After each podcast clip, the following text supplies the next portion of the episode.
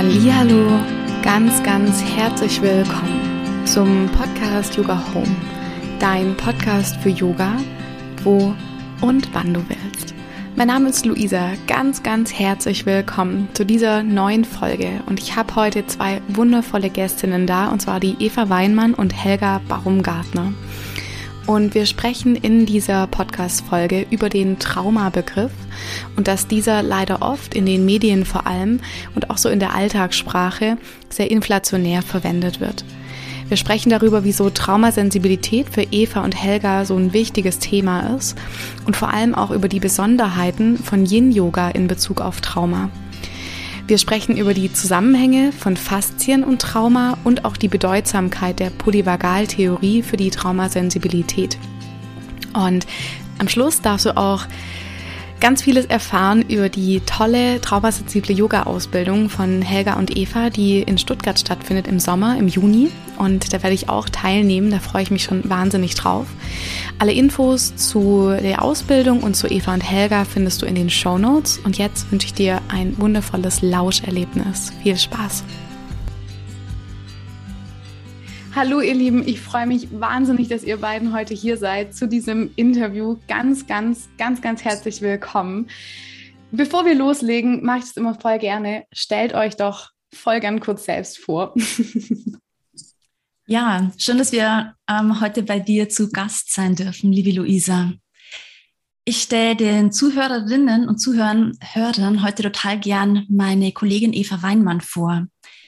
Eva kehrt gerade aus einem sehr bereichernden Sabbatical zurück und strahlt pure Erholung und Resilienz aus. Das sehe ich auch.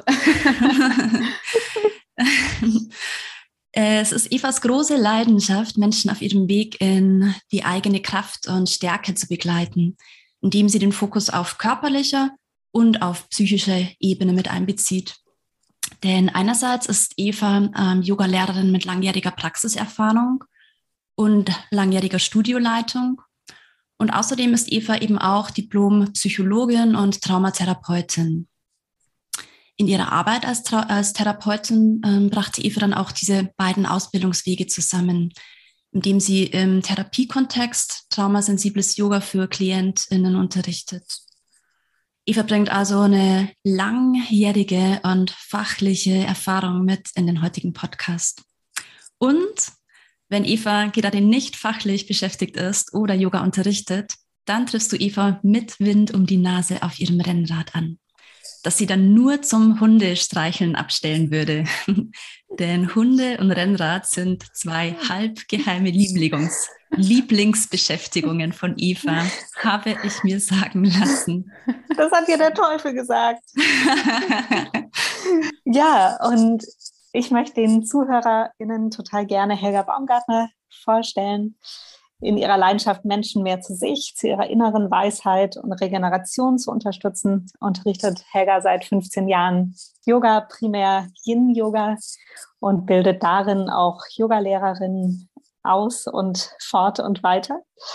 Ähm, wenn sie das nicht macht, dann wendet sie ihr Wissen aus dem traumasensiblen Yoga neben den Yoga-Klassen eben auch in einem Forschungsprojekt mit Traumathemen am Uniklinikum Regensburg an, bei dem sie seit einem Jahr intensiv mitarbeitet. Und in ihrer Freizeit was man von ihr vielleicht gar nicht denken würde, ist, dass sie in ihrer Freizeit auch ziemlich viel Action mag äh, und da ihren Yang-Ausgleich findet in der Natur, beim Langlaufen, beim Joggen, beim Subboardfahren. Ja, und ich bin total froh, sie als Kollegin für unsere traumasensible Yoga-Ausbildung gewinnen, gewonnen zu haben. Ja, vielen, vielen Dank. Schön, dass ihr euch gegenseitig vorgestellt habt. Das hatte ich so jetzt auch noch nie. Schön. Und da hatten wir auch schon ähm, das Wort der, der Traumasensibilität sozusagen. Und darum soll es ja auch heute in diesem Podcast gehen. Wenn wir uns den Begriff Trauma jetzt mal ein bisschen näher anschauen, dann hört man dieses Wort ja ständig und überall. Und ich habe so ein bisschen das Gefühl, dass so in den Medien und auch in unserer Alltagssprache, wir, wenn wir miteinander sprechen, dieser Begriff auch so ein bisschen inflationär verwendet wird. Und wo seht ihr beiden jetzt den Unterschied vor allem den klaren Unterschied zwischen einer Belastung und einem Trauma? Ja, das ist eine total gute Frage und auch ein wichtiger Hinweis. Also ich nehme das auch so wahr, nicht nur was das Wort Trauma betrifft, sondern auch, dass das Wort Trigger umgangssprachlich total oft verwendet wird. Und in unserem Verständnis, also so wie es auch in den Klassifikationsmanualen für psychische Störungen und auch von der Weltgesundheitsorganisation definiert ist, ist der Begriff Trauma wirklich reserviert für Ereignisse, die viel zu schnell, viel zu heftig, viel zu massiv waren und mit Gefühlen der Hilflosigkeit bis hin zu Todesangst einhergehen. Und in unserem Alltag äh, wird der Begriff ja oftmals anders verwendet. Ähm, mir begegnen Situationen, wo Menschen zum Beispiel ihre Steuererklärung oder zwei Wochen Kälte im Winter als traumatisch bezeichnen. Und dass solche Ereignisse belastend sein können, das möchte ich nicht absprechen. Doch wenn wir sie als traumatisch betiteln, dann diskreditieren wir damit eben auch das Erleben von Menschen mit wirklich tiefgreifenden traumatischen Erfahrungen. Mhm. Also das ist ein Teil der Antwort auf die Frage, wo ich mir definitiv auch mehr Sensibilität ähm, mit diesen, im Umgang mit diesen Begrifflichkeiten wünschen würde. Und der andere Teil der Antwort, der bezieht sich auf Erlebnisse, die viele von uns vermutlich in der Kindheit gemacht haben. Da kann es gut sein, dass Situationen gab, die aus heutiger Sicht oder auch im Sinne der Definition der WHO nicht als traumatisch eingestuft werden können. Dennoch waren sie damals als Kind extrem unangenehm und wurden aus Sicht des Kindes auch als sozial bedrohlich erlebt. Also zum Beispiel, wenn jemand über längeren Zeitraum die Erfahrung gemacht hat, dass die eigenen Gefühle nicht echt sind oder dass die nicht richtig sind oder die eigene Erfahrung nicht zählt oder dass er, dass sie sich mal nicht so anstellen soll, nicht so wichtig nehmen soll und so weiter. Wie, wie nennen wir das dann? Also was, was kann es dafür für eine Begrifflichkeit geben? Weil es für den Mensch damals ja schon auch ähm, sehr, sehr einflussgebend ähm, war. Und dafür hat die Psychotherapeutin Dr. Francine Shapiro, das ist die Begründerin der Traumatherapieform EMDR, die Begriffe von einem Big T-Trauma und einem Small T-Trauma geprägt. Und das Big T-Trauma bezieht sich auf massive Erlebnisse mit Gewalt jeglicher Art, während sich das Small T-Trauma, also wo das Wort mit einem kleinen T beginnt, quasi, eher auf eine soziale Bedrohung bezieht, wie zum Beispiel Beschämung. Ähm, und mir gefällt die Differenzierung eben sehr gut, dass sie allen eine Sprache gibt und gleichzeitig auch eine gewisse Trennschärfe ermöglicht. So kann man sagen, massive Gewalt beispielsweise könnte ein Big T-Trauma sein, das anhaltende Gefühl, in der Kindheit nicht richtig gewesen zu sein, könnte ein Small T-Trauma sein und die Steuererklärung ist eben einfach äh, eine Belastung. Mhm. Und ja, eine ähnliche Differenzierung würde ich mir eben auch bei dem Gebrauch von dem Wort Trigger wünschen. Das ist eigentlich ja auch reserviert, um Erlebnisse zu beschreiben, durch welche Aspekte von einem früheren Trauma wieder erlebt werden. Ähm, aber umgangssprachlich wird der Begriff doch auch oft verwendet, um einfach nur auszudrücken, dass sich jemand gerade an was erinnert. Ne? Wenn ich zum Beispiel sage, boah, der Frühlingsduft, der triggert bei mir Erinnerungen an den Apfelkuchen meiner Oma aus der Kindheit. Ähm, das ist kein Trigger im eigentlichen Wortsinn, sondern das ist einfach nur eine ganz normale Erinnerung. Und wenn wir hier auch in Big T Trigger und Small T Trigger und Erinnerung unterscheiden würden, dann würden wir unserem Erleben eine konkrete Sprache geben. Und mhm. ja, die, also diese konkrete Sprache macht es dann eben auch wieder leichter, zum Beispiel passende Hilfsangebote zu finden. Also wenn wir ähm, zum Beispiel von einer Yogalehrerin sprechen, die eine Traumasensibilität anbietet, wenn man dann eben auch noch weiß, bezieht sich die auf ein Big T oder ein Small T Trauma, diese Sensibilisierung. Mhm. Ja. voll spannend. Und wenn wir dann jetzt schon bei diesem Thema von der Traumasensibilität sind, was jetzt sich perfekt anschließt, ähm, wieso ist denn traumasensibles Yoga oder überhaupt eine Traumasensibilität für euch persönlich, für euch beide, jetzt Eva und Helga, so ein triviales, wichtiges Thema?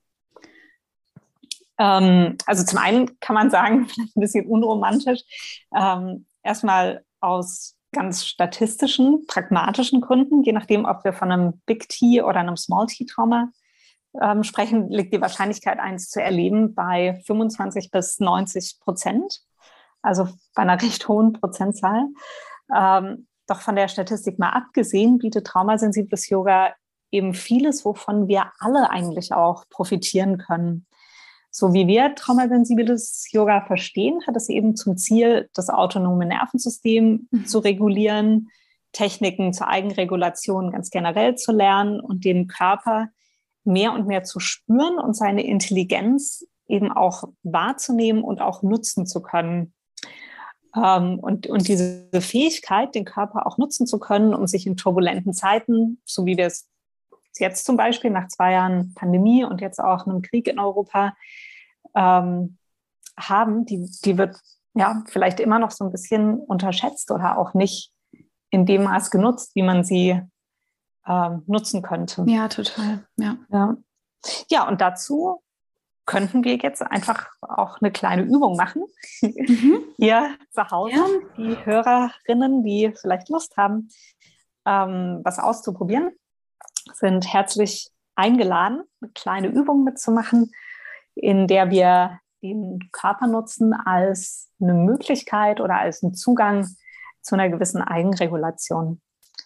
Und kannst du da, wo du jetzt gerade bist, dir einen Moment Zeit nehmen, um mal zu schauen, wie gestresst oder wie angespannt du gerade bist, auf einem Level von 1 gar nicht bis 10 maximal. Wenn du das so skalieren würdest, kannst du dir so relativ spontan irgendwo eine Zahl zuordnen und dir für dich vielleicht auch noch bewusst werden, wie es zu dieser Zahl gekommen ist, woran du die erkannt hast. Vielleicht aufgrund von einer gewissen Anspannung oder Entspannung in der Muskulatur und von einer gewissen Körperempfindung oder einem gewissen Atemrhythmus oder auch was ganz anderem. Dann lade ich dich als nächstes ein, dich mal umzuschauen, da wo du jetzt gerade bist. Mit der Idee, dich auf all die unterschiedlichen Farben und Formen zu konzentrieren, die du gerade sehen kannst. Und lass dieses Umherschauen gern mit einem recht neugierigen Blick passieren.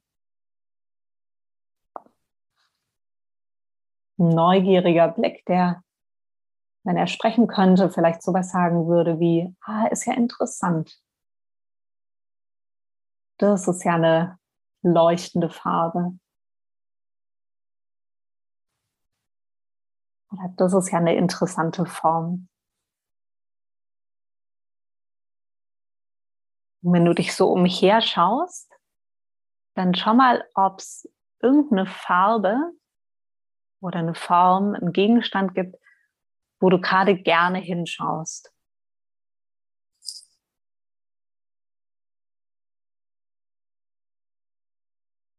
Wo du gerne hinschaust, zum Beispiel, weil dir die Farbe so gut gefällt.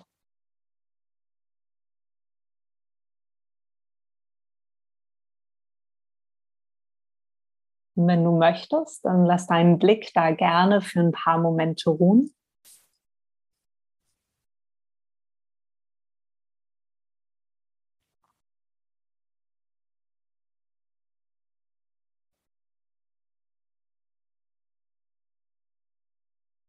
Und ansonsten lass auch gern den Blick weiter streifen.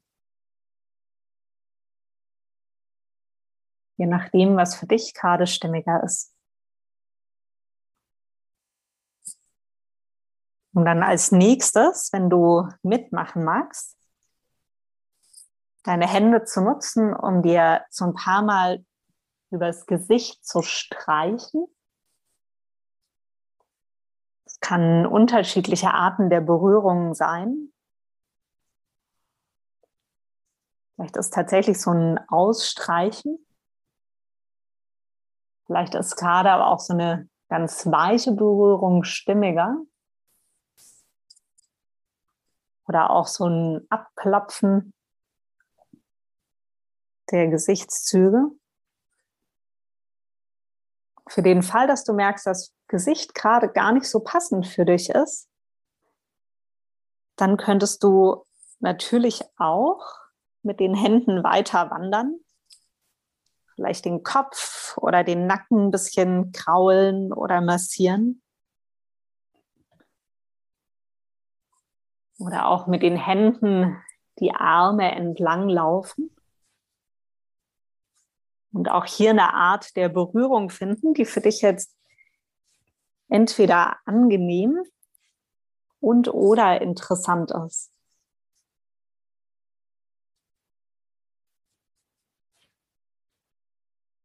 Und wenn es für dich stimmig ist, in dem noch so ein bisschen zu bleiben, dann mach das gerne. Und wann immer du das Gefühl hast, dass eine gute Zeit ist, die Übung zu beenden, dann löst dich gern auch wieder aus ihr. Um dann nochmal zu schauen, wenn du nochmal deine eigene Anspannung skalierst zwischen eins gar nicht und zehn maximal, wo du dich jetzt einordnen würdest.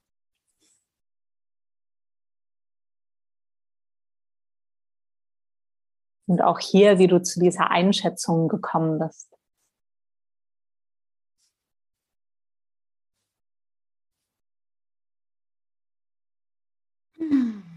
Ja, schön. Soweit die Übung. Hm. Vielen Dank fürs Mitmachen.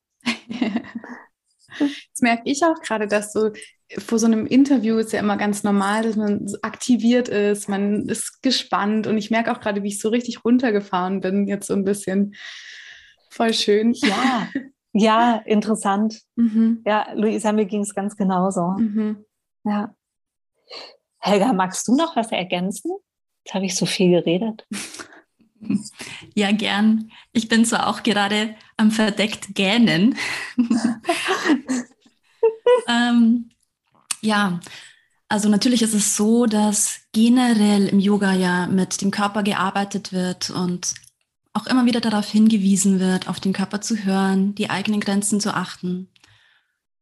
Gerade aber, wenn wir im Yoga recht schnell üben, kann eben das Spüren auch sehr zu kurz kommen. Und was dann passieren kann, ist, dass wir uns eher auf eine äußere Form fokussieren. Wenn wir also das Potenzial, das das Yoga auch für uns ähm, zu, ähm, anzubieten hat, wenn wir das wirklich nutzen möchten, dann bedeutet das auch, nicht nur das Spüren zu schulen, sondern auch ein Vokabular für das Erleben und ähm, für den Umgang mit den entstehenden Empfindungen zu schaffen. Und das ist gerade jetzt im Zeitkontext ähm, immer wichtiger. Das bekommt immer mehr Relevanz. Ich bemerke auch in den, ähm, in den Yoga-Klassen jetzt ist generell ein Less is More angebracht. Also weniger entfordern, sicherlich kein Pushen mehr, sondern vielmehr ein Abholen der TeilnehmerInnen innen auf dem, ähm, auf ihrem und seinem Energielevel, um dann von dort weg zu starten. Und da sind eben die Worte gerade auch besonders wichtig. Unsere Worte haben so ein Ge Gewicht und eine gewisse Sensibilität in der Kommunikation und in der Sprache in einer Yoga-Klasse und auch um die Klasse herum ist für mich jetzt noch relevanter geworden. Sprache ist im Yoga mit Trauma-Hintergrund eben enorm wichtig. Wir haben beispielsweise in, in unserer Ausbildung, die Eva und ich anbieten, dazu 13 Punkte aufgegliedert, die wir separat betrachten und auch üben. Und ich persönlich bin gerade heilfroh über diese 13 Punkte, weil ich die auch für mich gerade allgemein in Yoga-Klassen und auf Events anwende. Ich denke, das ist, tut dem Zeitgeist jetzt gerade sehr gut, so wie es Eva eben vorhin schon, schon auch erwähnt hat. Ja, ja, vielen Dank. Ja, da stimme ich dir auf jeden Fall zu. Gerade auch das mit der Sprache, das ist so, das wird oft unterschätzt, wie, wie machtvoll Sprache sein kann. Ja. Und du, Helga, du bist ja eigentlich auch so die hm, Yin-Yoga-Expertin. und wenn wir jetzt so ein bisschen mal schauen, welche Besonderheiten gibt es denn da von Yin-Yoga und traumasensiblen Yoga? Also wie siehst du, ähm, wie eignet sich Yin-Yoga auch für, für traumasensibles Yoga? Ja, genau. Da ähm, habe ich auch einige Erkenntnisse ähm, für mich gewonnen, als ich meine, meine traumasensiblen Ausbildungen belegt habe. Denn es gibt innerhalb des Yin-Yoga definitiv auch Nachteile ähm, wenn, man, wenn man die Yoga-Praxis unter TSY, also unter traumasensiblen Yoga-Gesichtspunkten an, anguckt. Und ein, ein, Hauptnachteil besteht eben darin, dass viele der Yin-Yoga-Haltungen recht exponiert sind. Mhm. Sehr öffnend, sehr, sehr weit und auch teils eben recht immobil. Wir, wir setteln in und dann bleiben wir erstmal da. Und das ist die Ansage. Diese beiden Punkte können eben für eine Person mit ähm, Traumaerfahrung eine echte Herausforderung darstellen. Andererseits aber gibt es natürlich auch äh, eine ganze Menge von Vorteilen, die die Yin-Yoga-Praxis mit sich bringt. Und die würde ich auch gerne teilen. Ja. Einer der, der größten Vorteile ist beispielsweise die Art der Kommunikation und der Sprache innerhalb des Yin-Yoga. Und ich spreche da immer vom Yin Yoga nach Paul Grilly, denn in diesem Stil bieten dann die Lehrenden doch immer eine ganze auch Reihe an Möglichkeiten und Optionen zum Erforschen und zum Ausprobieren an. Und dieses offene, neugierige Erforschen eröffnet so ein Feld der Selbstermächtigung und ja, lädt eben, lädt eben in so einen recht spielerischen Umgang ein. Und das sind beides enorm wichtige Felder des inneren Wandels für eine Person mit Trauma-Background. Einen zweiten großen Vorteil sehe ich in dem Abholen der Person dort, wo sie ist oder er ist im Yin-Yoga. Denn es geht nicht darum, in der Form anzukommen, sondern die Haltung zu erfahren. In all dem Spektrum der verschiedenen Formen, welche eben möglich und zugänglich sind. Das heißt, ähm, Yin Yoga bestätigt und ermutigt die Person genau dort, wo sie ist. Das ist genau okay, so wie es jetzt ist. Und dieses, es ist genauso okay, wie es ist, ist so eine akzeptierende, eine annehmende Intervention und Erfahrung ähm, enorm eben bereichert, auch im TSY-Zusammenhang. Und einen dritten Vorteil würde ich auch gerne noch ähm, teilen, den sehe ich, und das kann auch ein, ein versteckter Nachteil sein, ist aber auch ein großer Vorteil, die lange Zeit, die wir bleiben. Und dann eben ermutigt werden, bestimmte Regionen zu erspüren. Und dann ist es auch wieder eher der Paul Grilly-Stil, auf den ich mich beziehe. Denn wenn du jetzt in die Yin-Klasse gehst äh, mit Musik oder Poesie, dann ist es vielleicht sehr poetisch und wunderschön, aber die Körperwahrnehmung wird vielleicht nicht so geschult. So wie ich hingegen Yin Yoga erfahren habe und auch ähm, versuche es zu unterrichten, ist es eine Schule der Körperwahrnehmung. Und gerade weil da eben so viel Zeit ähm, dafür da ist und das Körpergewahrsinn auch so genau beschreibend unterstützt wird, sehe ich es als eine echte Chance für eine Person mit Trauma-Hintergrund, sich allmählich wieder an diese Erfahrung heranzutasten. Und wenn man dann den eigenen Körper wieder spüren lernt, ein Prickeln, ein Dehnen, eine Temperaturempfindung, wenn man aus der Haltung herausgeht, mhm. dann ist es für eine, für eine Person mit Trauma-Hintergrund ein enormer Schritt zu mehr Verbindung mit dem eigenen Körper. Mhm. Absolut, ja.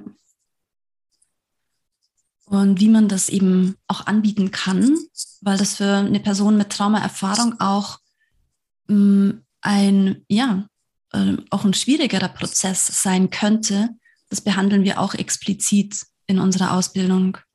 Da geht es dann eben genau darum, wie man auf eine traumasensible Art die Körperwahrnehmung schult.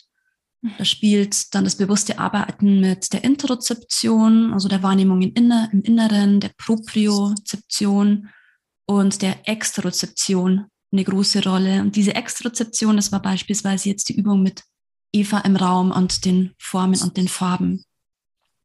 Und zu lernen, diese Tools dann auch ganz explizit anzuwenden, das ist ein, ein großer Fokus in mhm. unserer Ausbildung.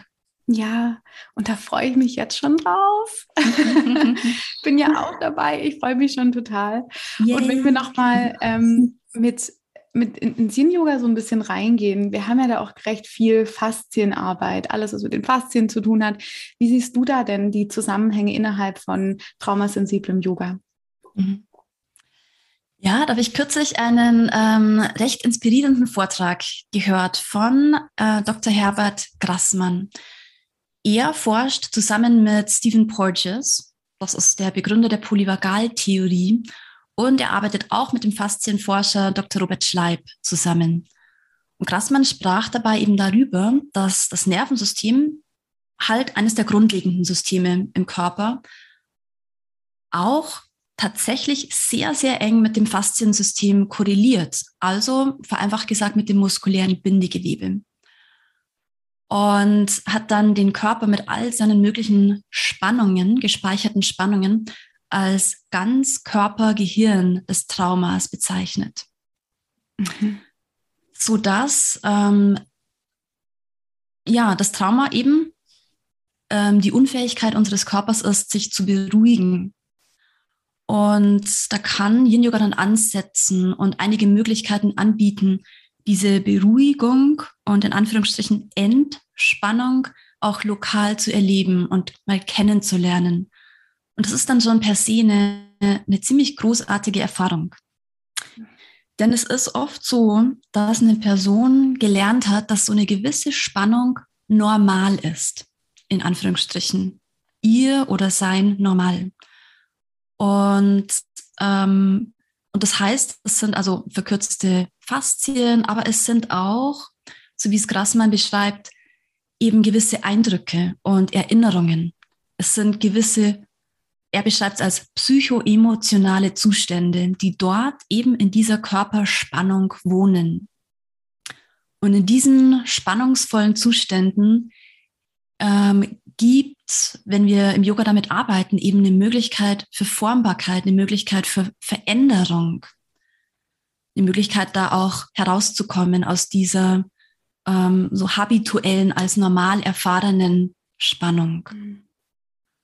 Hier dockt Yin Yoga an und bietet die Erfahrung, dass auch eine Veränderung in diesem Spannungsstate möglich ist. Wir schulen das Körperbewusstsein, wir schmelzen oder erweichen verfestigte Körpereindrücke, also diese psychoemotionalen Zustände und lernen so auch die Region wieder in einer veränderten Spannung zu erspüren, nach und nach dort auch wieder zu entspannen. Und das ist so ein, ähm, wie ich finde, enorm interessanter Prozess, und auch für eine Person mit Traumaerfahrung eventuell ein ganz, ganz neues Terrain und damit auch ein bisschen verunsichernd. Und da, ja, da kommt dann ähm, die Arbeit von Tra ähm, TraumatherapeutInnen, so wie Eva eben eine ist, ähm, die dann als erfahrene Therapeutin die Person wieder in der Supervision abholen können.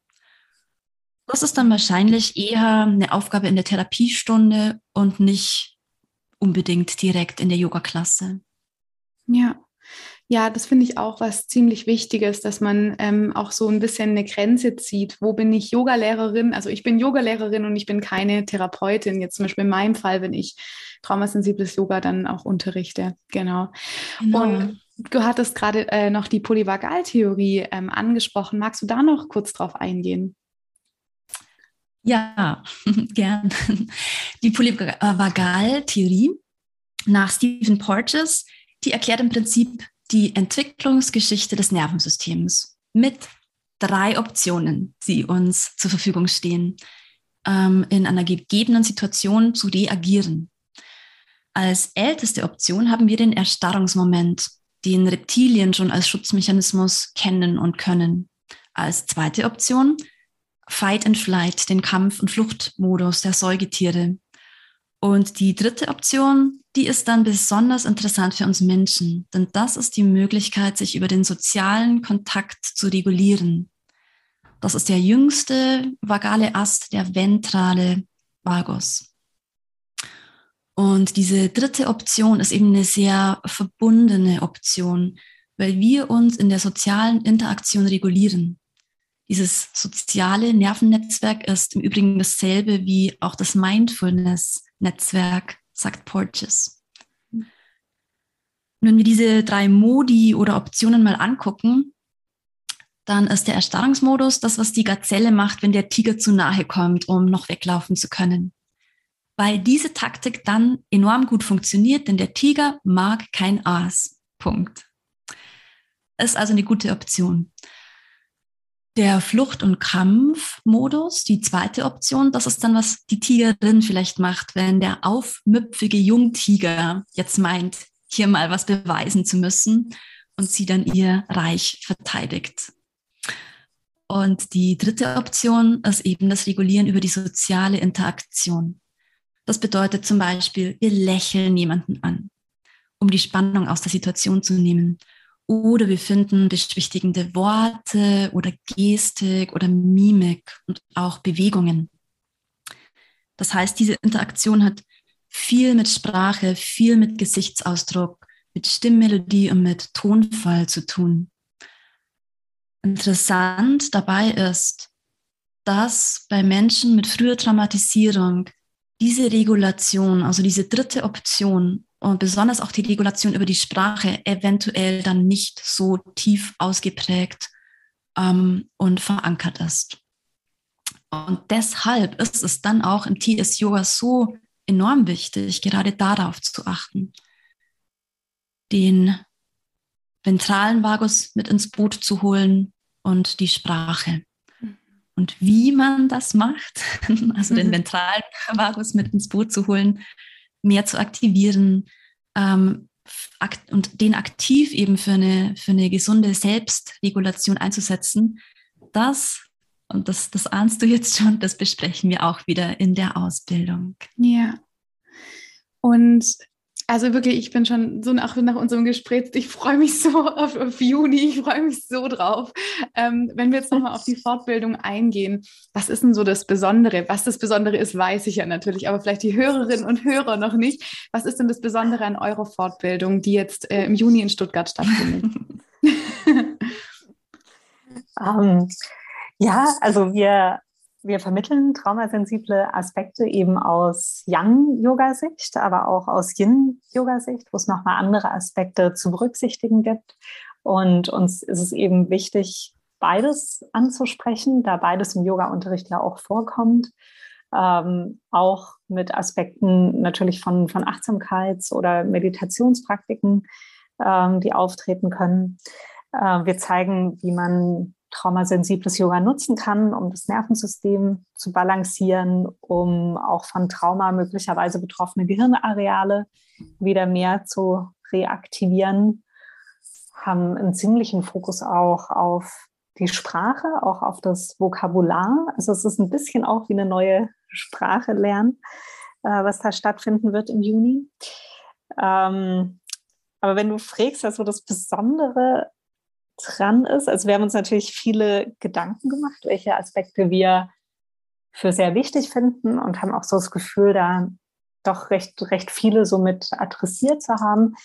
Ähm, aber wirklich besonders ist es dann auch, was so Teilnehmerinnen uns zurückmelden. Und wir hatten jetzt ähm, in den letzten beiden Ausbildungen doch einige, die danach gesagt haben, ähm, dass es ihnen nicht nur die Ausbildung nicht nur viel für ihren Unterricht äh, gebracht hat, sondern sie auch einiges ähm, über sich gelernt haben, was sie nicht wussten. Also einiges über ihre eigenen Verhaltensmuster und auch mögliche neue Coping-Strategien. Und ja, gerade bei sehr erfahrenen Yoga-Lehrerinnen ist das natürlich ja, sehr, sehr besonders und auch berührend für uns gewesen.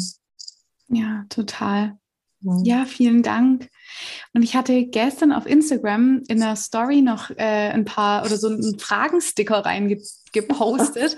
und äh, das kam eine ganz, ganz tolle Frage, ähm, die ich finde, wir auch voll gern einfach zusammen beantworten können. Und zwar eine, eine Frau hat gefragt, ähm, was kann ich denn oder wie kann ich denn Traumasensibilität auf meine eigene Praxis, die ich zu Hause mache, übertragen? Hm, und gute Frage. Also ich finde es eine richtig, richtig gute Frage. Ist wahrscheinlich auch wieder, ähm, könnte man jetzt auch noch eine Stunde drüber sprechen, aber mal so ein paar Aspekte, die ihr denkt, die wichtig sind. Was meinst du denn, Luisa? Hm. Ja, also ich finde auf jeden Fall, also ich finde auf jeden Fall, das, das war so mein erster Gedanke, ist für Sicherheit zu sorgen. Also Sicherheit als ähm, als, als Qualität, die ich ähm, entweder mir nehmen kann, also dass ich gucken kann, wie ist der Raum gestaltet, brauche ich noch irgendwas, soll das Fenster vielleicht lieber geöffnet sein, dass ich mich mit den Geräuschen im Außen verbinden kann als Anker, um mich im Hier und Jetzt immer wieder zu verankern, oder ist es doch eher was Störendes oder gibt mir Unsicherheit, wenn draußen ein Auto vorbeifährt, mache ich dann das Fenster vielleicht auch lieber zu. Und das sind für mich wirklich für eine, für eine eigene, auch für meine eigene Praxis, die auch, die ich auch versuche, so traumasensibel wie möglich zu gestalten, aber dass ich da einfach gucke, was gibt mir Sicherheit. Ja, das wäre jetzt so meine erste Antwort, die ich geben würde. Und du, Eva?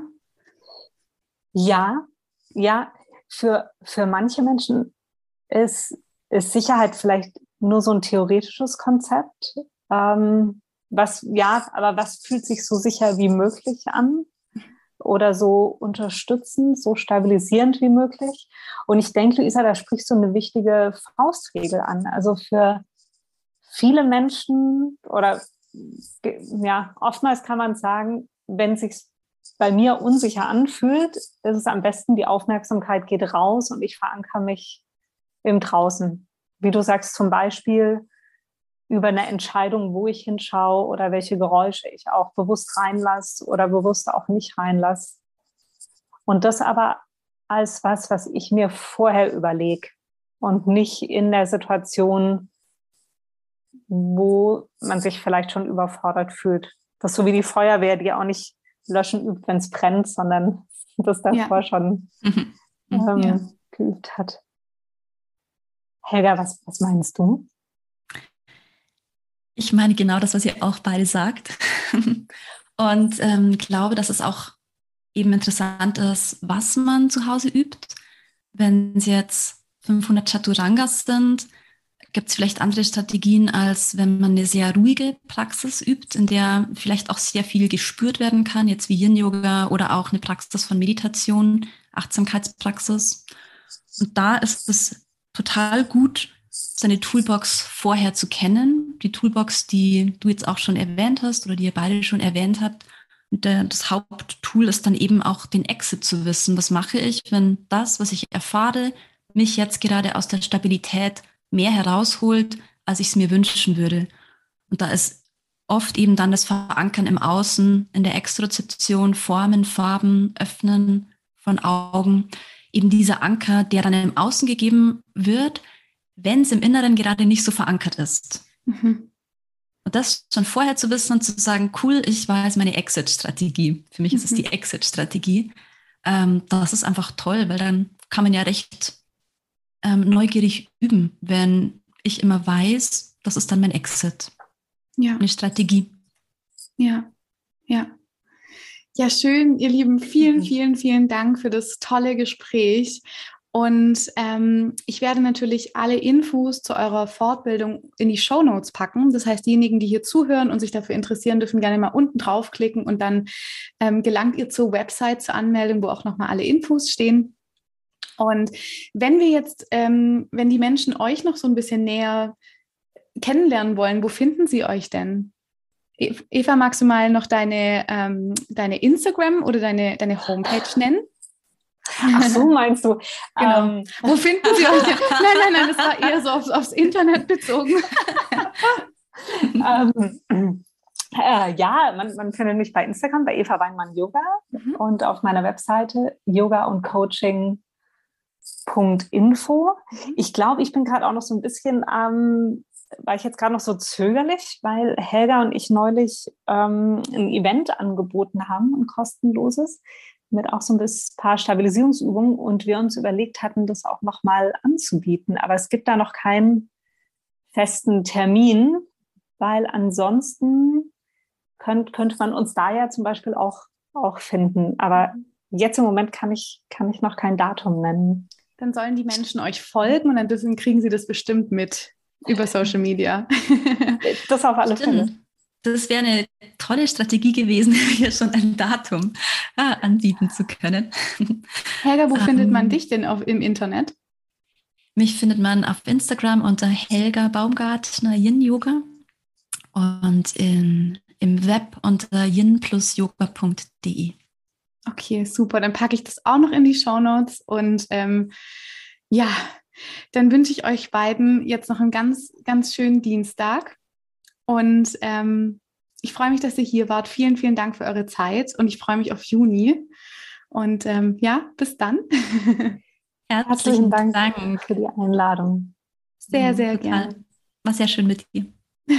Euch. danke, danke. Schön, dass wir da sein durften.